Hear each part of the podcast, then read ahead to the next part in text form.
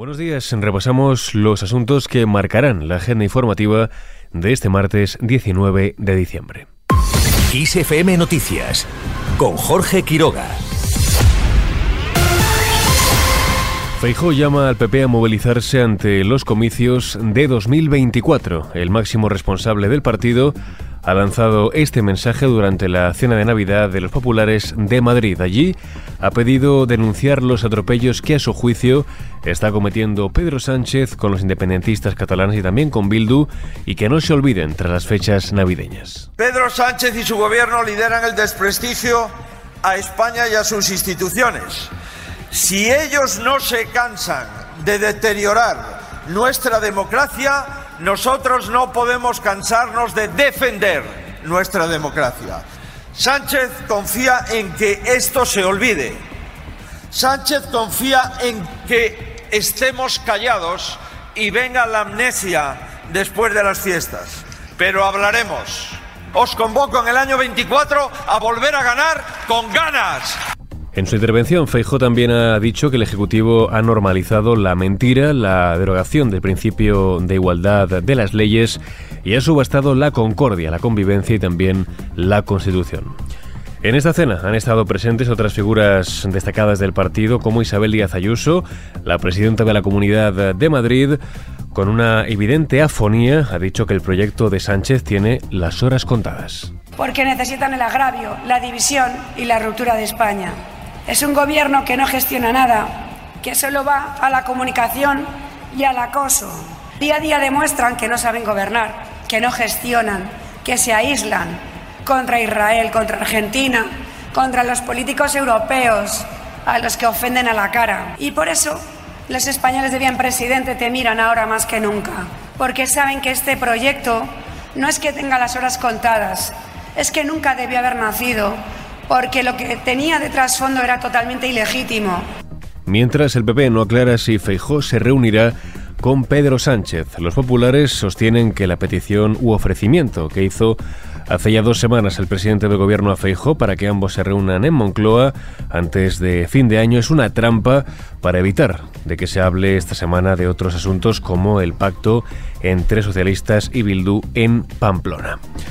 Vamos con más temas. Trabajo, última con economía, la reforma del subsidio por desempleo. Ambos ministerios apuran las negociaciones para dar luz verde a la reforma con el objetivo de poder aprobarla este martes en el Consejo de Ministros. Todo ello después de semanas de desencuentro entre las vicepresidentas Nadia Calviño y Yolanda Díaz. Seguimos también en clave económica. Hablamos en este caso del impuesto a la banca. Desde UGT ven razonable mantenerlo. Escuchamos a su secretario general, Pepe Álvarez con los beneficios que tiene, con el poco riesgo que tiene en nuestro país, con el negocio que tiene, porque se ha visto que cuando hay riesgo lo asume el Estado, si tiene que tener los beneficios que tiene o si por el contrario tiene que tener unos beneficios eh, razonables, pero en todo caso eh, que los, los, extras puedan tener sobre eh, los ciudadanos y las ciudadanas. Y a mí me parece que eso es razonable y en ese sentido creo que sería muy razonable que se mantuviera. Mientras desde la COE lo ven como un auténtico error, su presidente Antonio Garamendi considera que lastra la competitividad de España respecto a otros países europeos. Pues eso es ya para, no es en este ministerio, hablaremos mañana del gobierno cuando veas no lo que ha dicho, sino lo que se me ponga encima de la mesa. Nosotros consideramos que es un auténtico error. Palabras que llegan después de que la ministra Calveño dijese que revisar este impuesto está alineado con el acuerdo entre PSOE y Sumar, mientras que la vicepresidenta segunda Yolanda Díaz se ha opuesto a tocar este impuesto alegando que mantenerlo es un compromiso del pacto de investidura. Por otro lado, los gobiernos central y vasco retoman la negociación de transferencias a Euskadi. El ministro de Política Territorial y Memoria Democrática, Ángel Víctor Torres, y la consejera de Gobernanza Pública y Autogobierno del gobierno vasco, Latz Garamendi, mantendrán un primer contacto en Madrid después de la toma de posesión del primero. Garamendi tiene previsto trasladar la importancia de completar el proceso de transferencia de una veintena de competencias pendientes que comenzará con la de ferrocarriles de cercanías, la homologación y además equiparación de títulos universitarios extranjeros y del sistema de acogida de migrantes. Al margen de este asunto, Estados Unidos pide a Israel que permita la entrada de más ayuda en Gaza. El gobierno norteamericano urge a Netanyahu abrir más canales para aumentar la cobertura humanitaria. Según la autoridad palestina, lo que llega a la franja no cubre ni el 1% de necesidades de la población.